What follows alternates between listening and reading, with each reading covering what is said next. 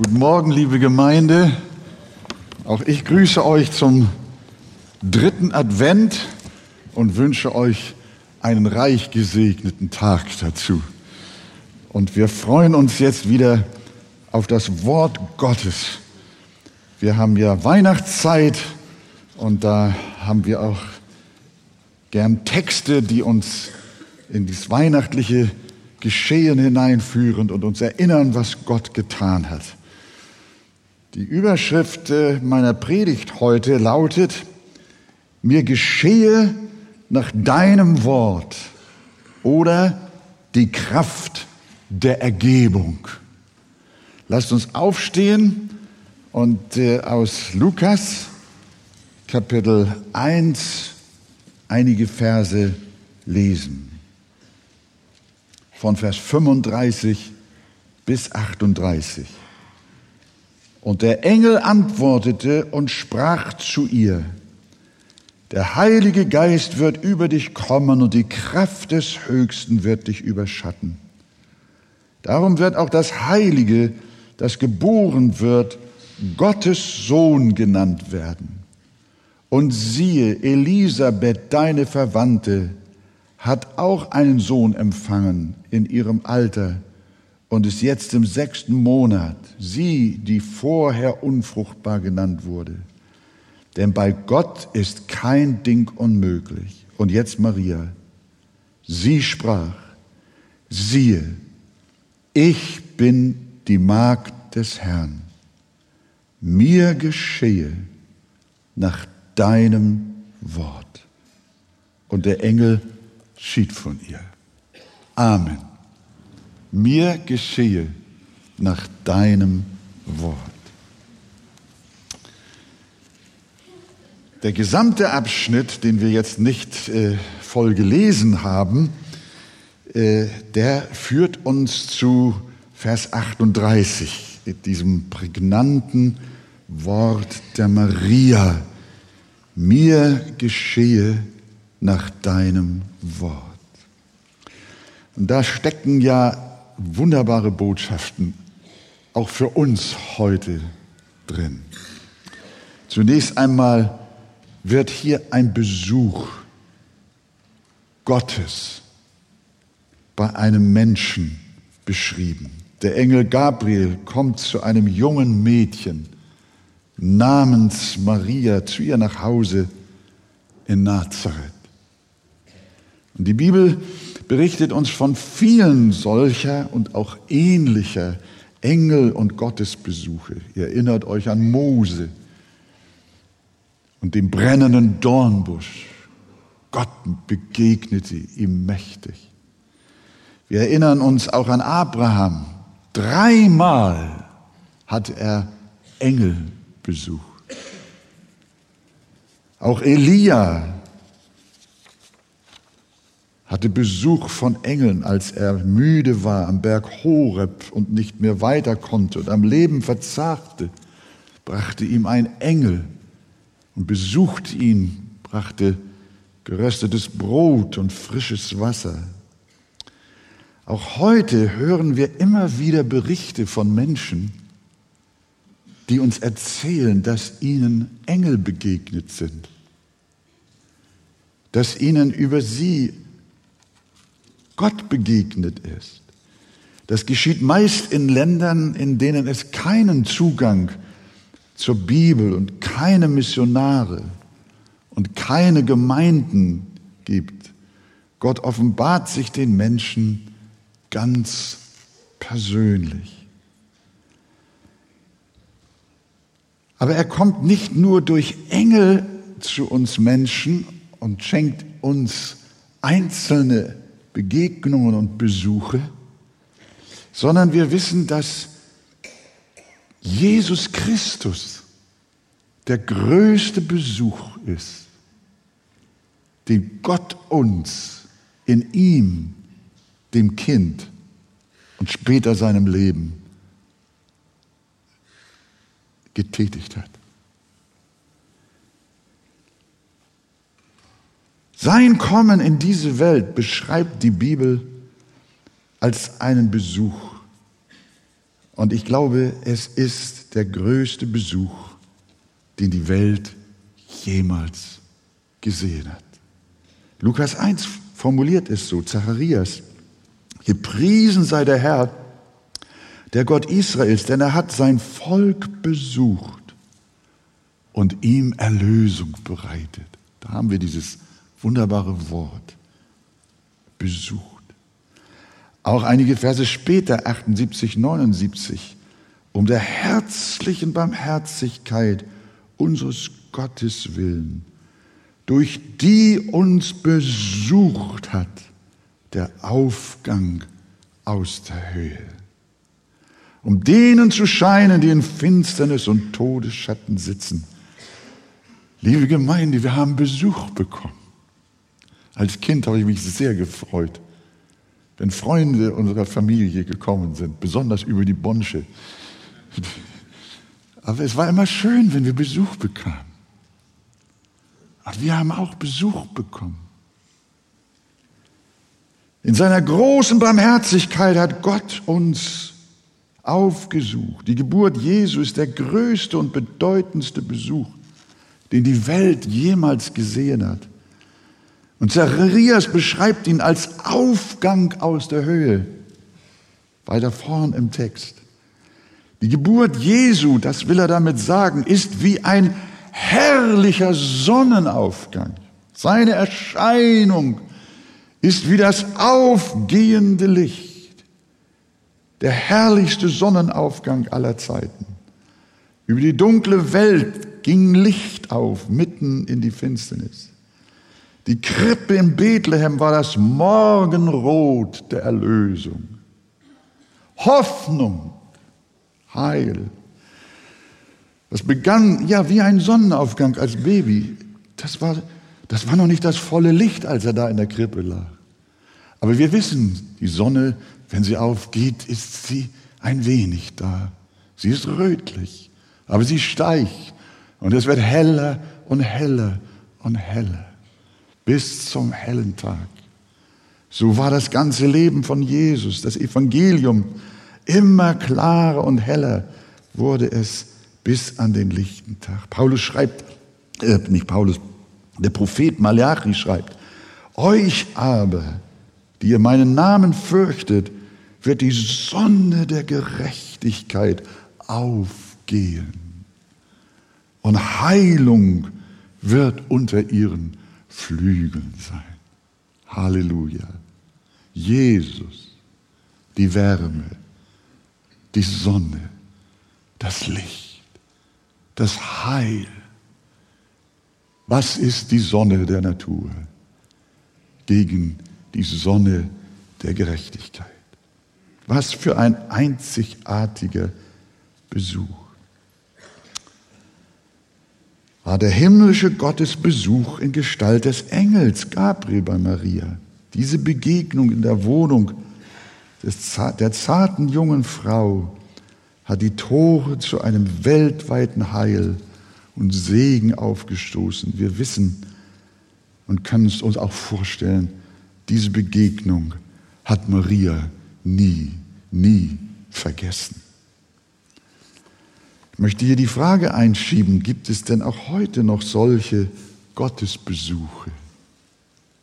Auch hier bei uns im Westen, nicht nur in Ländern, wo das Evangelium nicht bekannt ist. Ich sage euch, ja, jede Bekehrung kommt zustande, weil Gott eine Menschenseele aufsucht. Ohne Besuch vom Himmel kann kein Mensch errettet werden. Wie bei Maria der Engel, so unerwartet tritt der Herr auch in dein Leben und ist in dein Leben getreten. Er kommt zu dir nach Hause und bringt Licht und Leben in deine dunkle und vielleicht sogar verzweifelte Seele. Wie ein Sonnenaufgang aus finsterer Nacht, so erleuchtet Jesus dein Herz. Freude des Heils bricht in dir auf. Und es geht dir wie Maria, die zunächst erschrocken war, aber dann voller Anbetung. Wenn dir das geschieht, dann vergisst du alle anderen Besuche, die es in deinem Leben jemals gegeben hat. Stell dir vor, der Bundespräsident kommt zu dir nach Hause zu Besuch und sagt, ich möchte mit Ihnen, Frau Müller, eine Tasse Kaffee trinken. Ich möchte mich mit Ihnen unterhalten. Wäre doch schön. Oder König, König Charles ist es ja heute. Oder der Papst kommt dich besuchen. Das wäre doch eine Wucht, ne? Ich glaube, solch, solchen, solchen Besuch würdest du wirklich in deinem Leben auch nicht vergessen. Da würdest du Jahre später noch von reden, wenn du so hohen Besuch bekommst. Aber du kannst diese alle vergessen im Vergleich zu dem einen Kommen Jesu, der an deine Tür geklopft hat, an dein Herz und an dein Leben. Der Besuch ist der wichtigste in deinem Leben. Wenn du solch einen Besuch noch nicht hattest, dann höre, höre jetzt, ob er nicht klopft und Wohnung mit dir machen will. Halleluja. Aber auch die, die schon lange Christen sind, erleben immer wieder göttliche Besuche. Davon darf ich euch, und ich will nicht so viel von mir selber reden, aber diese persönlichen Begegnungen mit Gott, der Bibel auf dem Schoß oder ein Lied in Kassettenrekorder oder das Lesen eines Buches oder beim Knien im Gebet, wie oft spürte ich, Jesus ist da. Gott war zu mir gekommen. Der Heiland war mit mir. Manchmal, dann laufen dir die Tränen vor Freude. Deine Seele ist gerührt. Und du sagst nur noch, Jesus, ich liebe dich. Ich kann ohne dich nicht leben. Ich möchte ohne dich nicht sein. Solche Begegnungen kommen durch den Heiligen Geist zustande, in Verbindung mit der göttlichen Wortoffenbarung, der Bibel. Und das kann auch heute passieren. Der Herr berührt deine Seele immer wieder und du empfindest, der Himmel würde dich küssen und deine Seele ruft aus. Es ist gut sein hier. Jesus.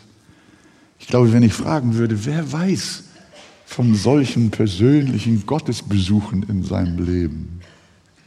Wenn ihr in der Stille seid, alleine seid, in Not seid, zu ihm ruft und schreit und ihr spürt, Gott ist da. Ich will euch zur Eifersucht reizen, ihr lieben Freunde, die ihr Jesus noch nicht kennt. Wenn ihr wüsstet, was ihr verpasst, einen solchen Gott zu haben, der euch so nahe ist, der euch besuchen will. Vergiss den Präsidenten, vergiss den König und den Papst, sondern freue dich auf Jesus, auch in dieser Weihnachtszeit. Sagt ihr Amen? Halleluja. Wir versäumen so viel, wenn wir auch in diesen Tagen nur rennen und laufen und zu schaffen machen. Lasst uns still werden. Lasst uns einen ruhigen Platz finden. Nimm dir Zeit für die Bibel, lies Gottes Wort, bete, schließ die Augen, schütte dein Herz aus und du wirst Besuch bekommen aus der Höhe. Wir sehen als zweites nicht nur generell einen Besuch, sondern der Engel bringt auch einen Gruß mit. Ein Gruß von Gott. Wie eröffnet der Engel Gabriel das Gespräch mit Maria? Tut er es mit ein strenger Geste? Spricht er schweren Tadel über sie aus, dass sie noch nicht vollkommen ist und dass sie sich mehr um Frömmigkeit in ihrem Leben bemühen muss? Nein, er spricht gar nicht von ihrem Versagen und ihren Fehlern. Er redet nicht hart mit ihr, sondern er sagt zu ihr, sei gegrüßt, du Begnadigte. Der Herr ist mit dir. Du Gesegnete unter den Frauen. So kommt Gott. Manchmal kommt er mit Blitz und Donner, wie bei Saulus von Tarsus und anderen Ereignissen. Bei Philippus im Kerker. Aber er kommt nicht immer so. Wenn Gott zum Menschen kommt, dann kommt er manchmal in großer Zartheit. Und er spricht zu dir, sei gegrüßt, du Begnadigte. Hörst du, du eingeschüchterte Seele, voller Selbstzweifel und Verdammnisängsten. Sei gegrüßt, du Begnadigte. So klingen die Worte, wenn Gott einen Menschen besucht. Sie sind bevorzugt, begnadigt. Wenn Gott einen Menschen begegnet, dann ist es immer Gnade. Dann ist der Besuchte ein begnadeter Mensch. Auch wenn der Herr Menschen dabei zunächst in die Buße führt, bedeutet das dennoch Gnade. Und heute will Gott uns begegnen. Er will dich treffen, dich besuchen. Sei gesegnet. Ich höre diese Worte. Und fürchte dich nicht, spricht er weiter, denn du hast Gnade bei Gott gefunden. Was für eine Gnade, wenn Gott einen Menschen heimsucht und ihn für sich beruft. Ja, so ging die Sonne auf in ihrem Leben. Aber er brachte natürlich auch große Sorgen mit sich. Was war die rechte Antwort der Maria? Was antworten wir dem Herrn, wenn er uns besucht und zu uns redet? Wie reagieren wir auf seine Ansprache? Hört, wie Maria antwortete. Vers 38, unser Text. Siehe, ich bin die Magd des Herrn. Mir geschehe nach deinem Wort.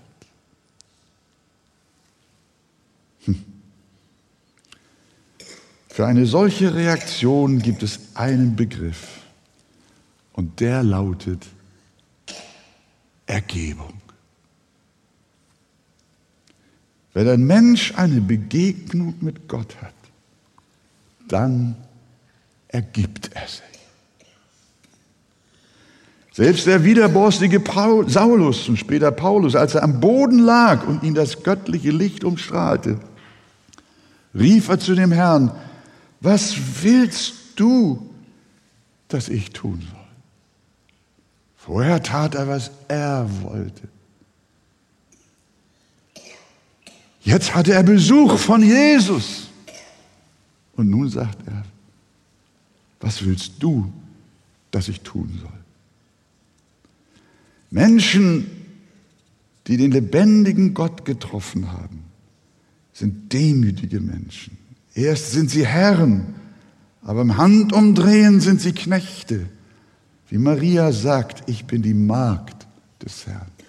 Ich bin deine, deine Dienerin. Solche Menschen legen ihr Leben in Gottes Hand und unterstellen es ihm. Und der Grundsatz ihres Lebens lautet, dein Wille geschehe. Dein Wille geschehe, was immer auch kommen mag. Sie sprechen mit Maria, mir geschehe nach deinem Wort, nach deinem Ratschluss, nach deinem Plan.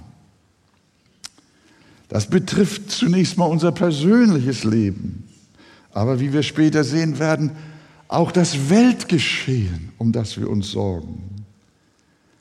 Wochenlang ist eine junge Frau mit einem Schiff durch Wind und Wetter unterwegs in das Land ihrer Sehnsucht, ein Missionsland. Denn dort arbeitet ihr Verlobter als Missionar. Sie wollen heiraten und gemeinsam Gott dienen aber ein anderer empfängt Julie Hausmann und führt sie behutsam vorbereitend an einen frischen Grabhügel. Eine Seuche hatte ihren Liebsten wenige Tage zuvor dahingerafft. Und für Julie bricht eine Welt zusammen. Nun ist sie allein in einem fremden Land. Wie konnte Gott das zulassen? Ihr Inneres bäumte sich auf, sie wollte hadern. So habe ich es mir nicht vorgestellt. Das war nicht unser Plan.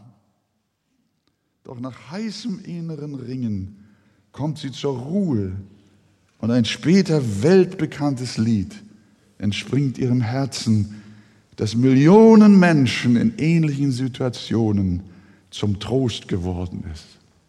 So nimm denn meine Hände und führe mich bis an mein selig Ende und ewiglich. Ich kann allein nicht gehen, nicht einen Schritt, wo du wirst gehen und stehen. Da nimm mich mit. Julia Hausmann legte vertrauensvoll ihr Leben in Gottes Hand, auch wenn sie seine Wege in ihrem Leben nicht verstand. Ihre Antwort auf Gottes Besuch lautete aber, mir geschehe, wie du gesagt hast. Wiedergeborene Christen wissen, dass ihr himmlischer Vater alle Dinge steuert. Alles in deinem Leben wird von Gott geführt. Es geschieht nichts ohne seine Steuerung. Auch das kleinste Detail. Weil sie das wissen, die wiedergeborenen Christen, geraten sie in schwierigen Zeiten nicht in Angst und Verzweiflung, sondern sie vertrauen ihrem Gott, der keine Fehler macht. Sie lassen sich einfach in seine Arme fallen. Bei diesem Thema kommt mir jener Prediger aus Frankreich in Erinnerung, der einmal gesagt hat, was kann mir ein Schiffbruch auf dem o was kann mir ein Schiffbruch tun, wenn Gott der Ozean ist? Er wollte damit sagen, dass er niemals woanders hinfallen kann als in die Arme seines Gottes. Das andere Lied heißt, weiß ich den Weg auch nicht. Du weißt ihn wohl. Ergebung heißt demzufolge auch loslassen, liebe Geschwister. Maria war bereit, ihre eigenen Pläne aufzugeben. Sie wollte Josef heiraten. Das, das war ihre Hoffnung, ihre Freude, ihr künftiges Glück. Josef, mein Verlobter. Ja, Maria, du hast so deine Pläne. Sie wollte heiraten, eine ganz normale Familie gründen, ein Zimmereigeschäft aufbauen. Aber jetzt sollte ein Bruch geschehen. Maria sollte ein uneheliches Kind gebären. Welche Schande. Ihre, Verlobte, ihre Verlobung drohte in die Brüche zu gehen. Die Menschen verleumdeten und verschmähten sie. Am Ende sah sie ihren einzigen und den verheißenen Sohn noch blutüberströmt am Kreuz hängen. So hatte sie sich ihr Leben mit Josef nicht vorgestellt. Es sollte doch mit ihm so schön werden, aber Gott wollte es anders. Ich weiß, wie sehr wir uns dagegen wehren, wenn unsere Pläne durchkreuzt und unsere Hoffnungen zerstört werden. Das gut laufende Geschäft ist plötzlich bankrott. Die Altersvorsorge bricht weg. Du erfreust dich eines gesunden sportlichen Lebens, aber plötzlich wirst du schwer krank. Und es geht nicht mehr weiter. Andere erleben, wie ihre einst so glückliche Ehe zerbricht. Oder wie sie von ihren Kindern bitter enttäuscht werden. Du stehst vor einem Scherbenhaufen und musst dich entscheiden, willst du hadern, willst du verbittern und zerbrechen? Denk an Hiob, der von heute auf morgen vor dem Ruin seiner Existenz stand. Krank, geschlagen, Trauer, arm, hilflos. Er hatte Kämpfe, ja.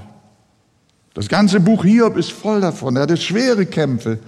Aber ähnlich wie Julia Hausmann rang er sich durch und rief aus, hört Hiob, nackt bin ich aus dem Leib meiner Mutter gekommen, nackt werde ich wieder dahin gehen. Der Herr hat gegeben, der Herr hat genommen, der Name des Herrn sei gelobt.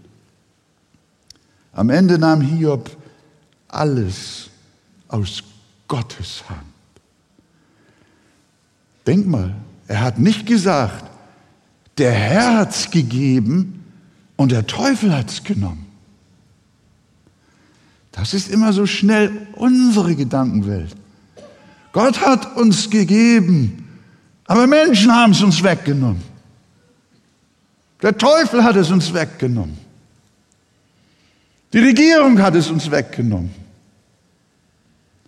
Nein, nein, nein, deine Verluste, die hat Gott dir genommen. Der Herr hat es gegeben und der Herr hat es genommen. Blicke auf deinen Gott. Und Hiob, er wählte den Weg der Ergebung wie Maria, deren Worte heilender Lebensgrundsatz für alle Christen sein sollten. Sie hat gesagt, mir geschehe nach deinem Wort, deinem Willen, nach deinem Plan. Dietrich Bonhoeffer, das ist ein ähnliches Beispiel, hatte Heiratspläne. Genau wie Maria mit Josef. Er war verlobt mit Maria von Wedemeyer und freute sich mit ihr auf die Hochzeit nach dem Krieg. Alles zielte schon darauf ab. Aber wie wir wissen, kam es anders.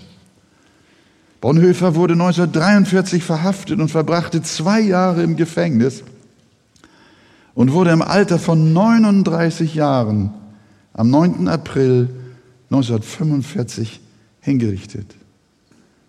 Und am 8. Mai 1945 war der Krieg zu Ende. Es fehlten ihm nur 29 Tage nach sechs Jahren Krieg. Und sie hätten glücklich heiraten können. Aber Gott hat es anders gewollt. Wie Bonhoeffer in den zwei Jahren damit im Gefängnis umging, wird aus seinen Briefen ersichtlich, die er an seine Braut, an seine Eltern und seinen Freund Eberhard Bethke geschrieben hat. Zum Beispiel einen Brief vom 29.08.1944 aus der Nazizelle. Bitte mach dir keine Sorgen um mich. Gottes Hand und Führung sind mir gewiss. Ich gehe dankbar und froh den Weg, den ich geführt werde. Mein vergangenes Leben ist übervoll von Gottes Güte und seiner vergebenden Liebe. Lass dich keinen Augenblick betrüben und beunruhigen, sondern lass dich nur froh machen. Meine Zeit. Hier klingt Maria durch.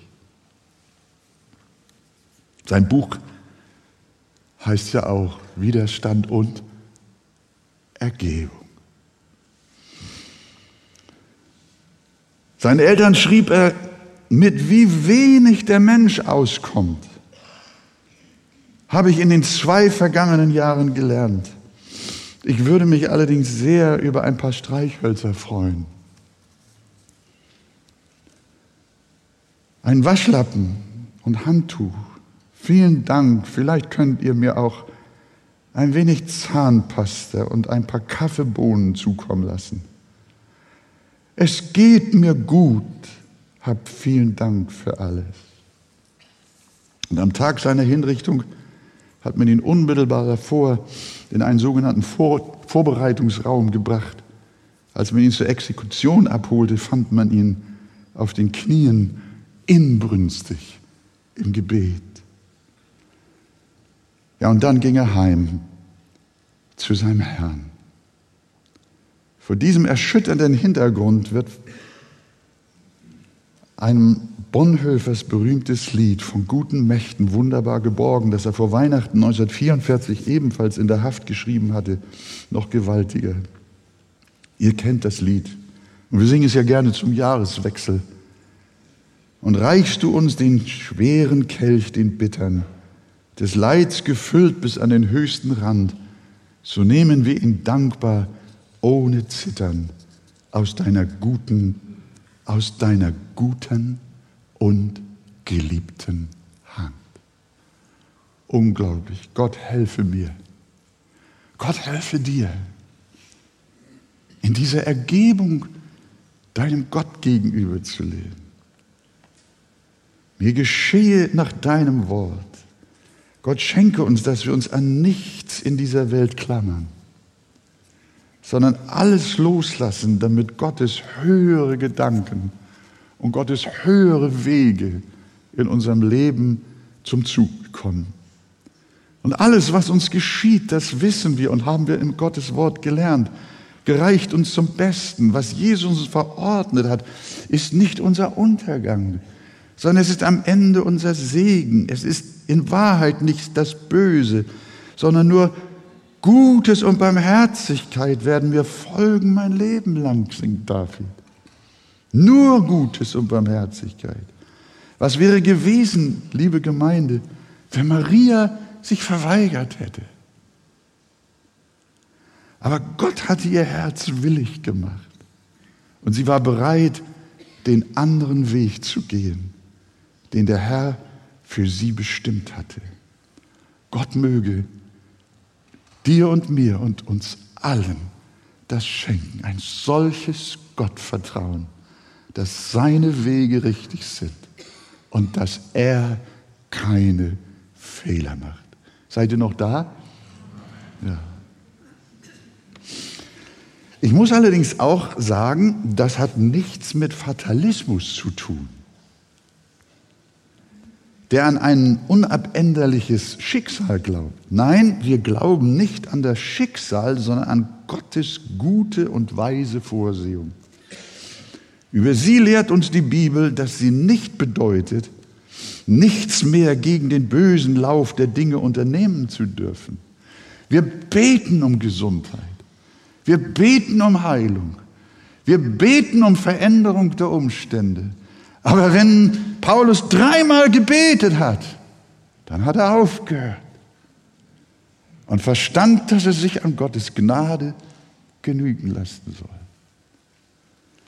Nein, wenn wir krank werden, legen wir uns nicht fatalistisch ins Bett und warten auf den Tod, sondern wir rufen einen Arzt und nehmen Medikamente.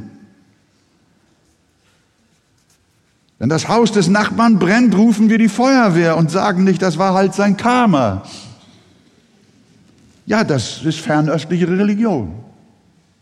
Das ist ein Unterschied zwischen biblischer Vorsehung, der Vorsehung Gottes, ist was völlig anderes als das indische Karma. Das ja besagt, dass wir in diesem Leben das erfahren müssen, das Gute oder das Böse, was wir im anderen Leben verbockt haben, im zuvorigen Leben verbockt haben. Und das, was im vorigen Leben war, das ist in diesem Leben unser Schicksal. Unabänderlich. Und deswegen, wenn dein Haus brennt, lass es brennen. Es ist dein Karma. Nein. Die Vorsehung Gottes entbindet uns nicht um unsere Verantwortung. Solange wir Dinge verändern können, tun wir das. Aber wenn wir das nicht mehr können, befehlen wir uns dem Willen Gottes an und haben Frieden in seinen Wegen und sagen, mir geschehe nach deinem Wort. Habt ihr das verstanden? Und das Gleiche gilt auch für das Weltgeschehen, liebe Gemeinde. Was für unser persönliches Leben gilt, gilt auch dafür. Wie oft ärgern wir uns über die Regierung? Stimmt das? Habt ihr so ein Bibelwort gelesen? Du sollst dich über deine Regierung ärgern. In meiner Bibel steht, du sollst für sie beten. Wie oft aber ärgern wir uns? Manchmal werden wir richtig wütend. Ja, ich verstehe das und wir verstehen das alles, was jetzt alles und später und in Zukunft noch alles mit uns passieren soll. Wie oft ängstigen wir uns hinsichtlich der geopolitischen Entwicklungen.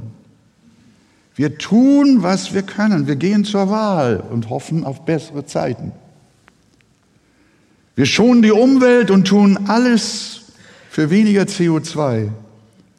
Wir suchen, wie die Bibel uns anweist, der Stadt Bestes. Da sind wir Vorbilder. Wir beten auch für den Frieden in der Welt. Aber liebe Gemeinde, um den Geist der Maria sprechen zu lassen, wir werden nicht hysterisch und haben keine Albträume vor dem, was um uns herum passiert. Denn alles kommt so, wie Gott es will. Alles. Alles. Klimawandel, Krieg, Streit. Alles steuert Gott. Der Psalmist sagt, Gott steuert die Kriege. Er hat nicht nur dein Leben, sondern auch das gesamte Geschehen dieser Welt in seinen Händen und führt alles zu seinem ewigen Ziel.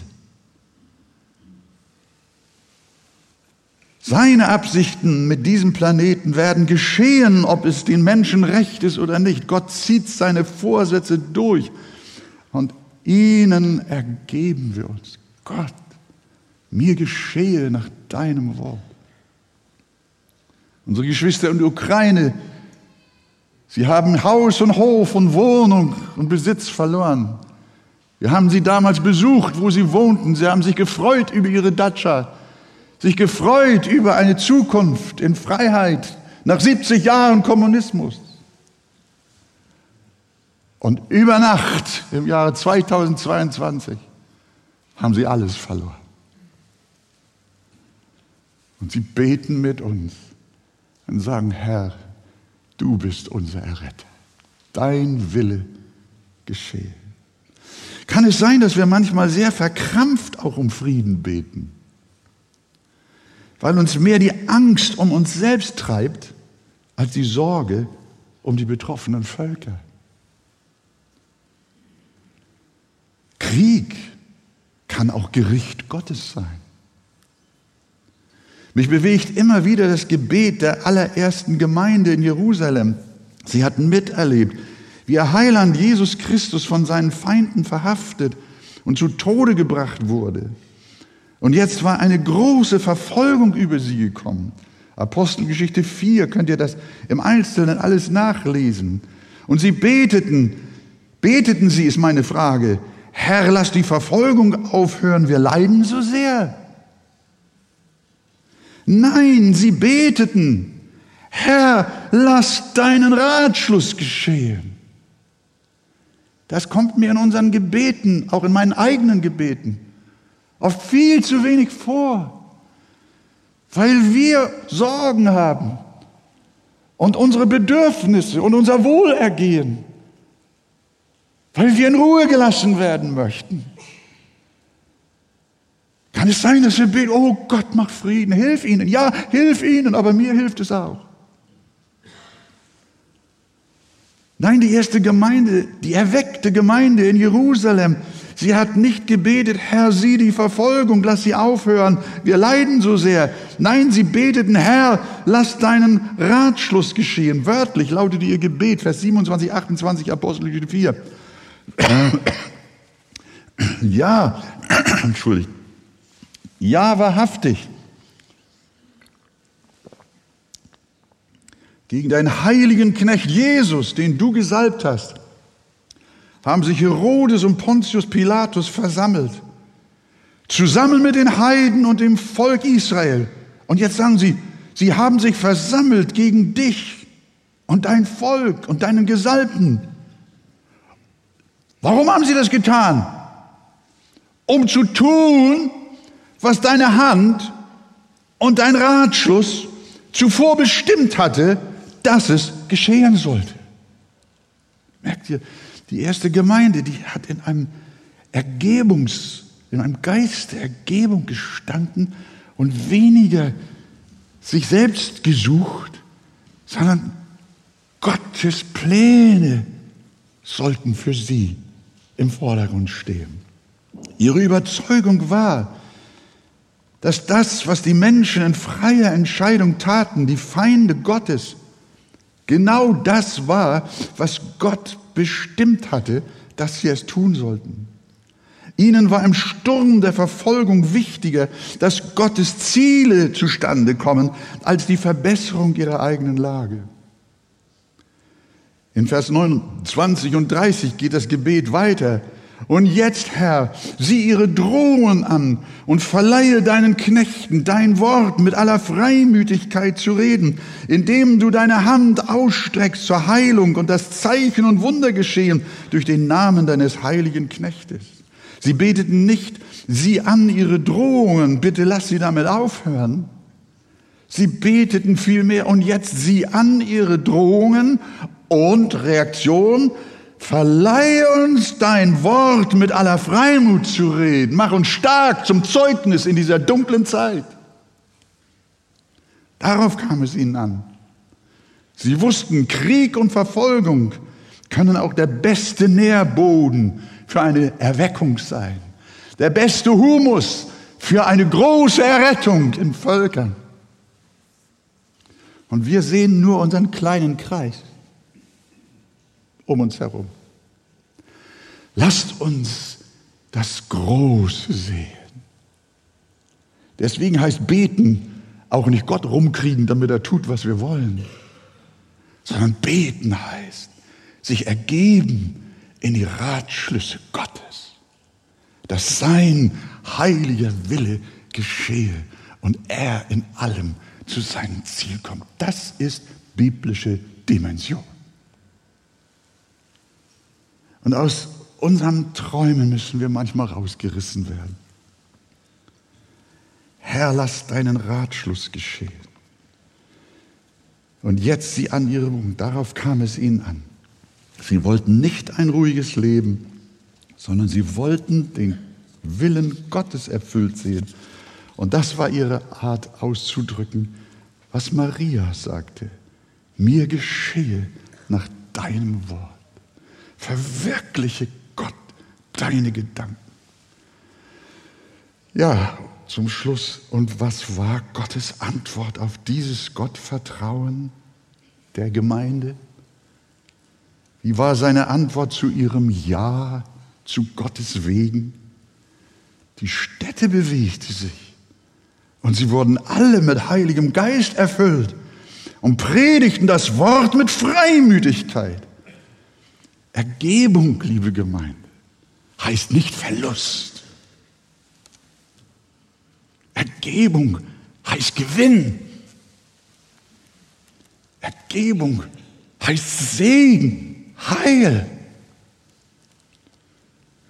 Ergebung heißt einen offenen Himmel bekommen, freie Bahn für Gottes Wirken, Befreiung. Wer Jesus gehorsam wird und sich ihm hingibt, sich ihm zur Verfügung stellt und in Demut und Zerbrochenheit sagt, nicht mein, sondern dein Wille geschehen. Ja, Vater, wie Jesus am Kreuz auch sein Ja gesprochen hat zu seinem bitteren Leiden und Tod. So ist dieses Ja aus unserem Herzen Gott gegenüber die Befreiung für unser ganzes Leben. Er macht dich frei, wenn du dich ergibst. Er ist voller Frieden, Freude, Ruhe und Glück, wie Maria. Liebe Gemeinde, in wenigen Tagen ist Weihnachten. Sprich mitten im Durcheinander deines Lebens mit der Mutter unseres Herrn. Ich bin die Magd des Herrn. Mir geschehe, wie du gesagt hast. Arbeite dich nicht so sehr an den äußeren Dingen zu Weihnachten ab. Komm doch zur Ruhe. Du brauchst, wie wir es von Bonhoeffer hörten, nur ein paar Streichhölzer, ein Waschlappen und ein wenig Zahnpasta. Das reichte für ein glückliches Weihnachtsfest in der Zelle. Das reicht aus, was du wirklich brauchst für das Fest, ist ein Gott ergebenes und zufriedenes Herz, das alle Dinge dankbar aus Gottes Hand nehmen kann. Dazu helfe dir und mir und uns allen unser Herr in Jesu Namen. Amen.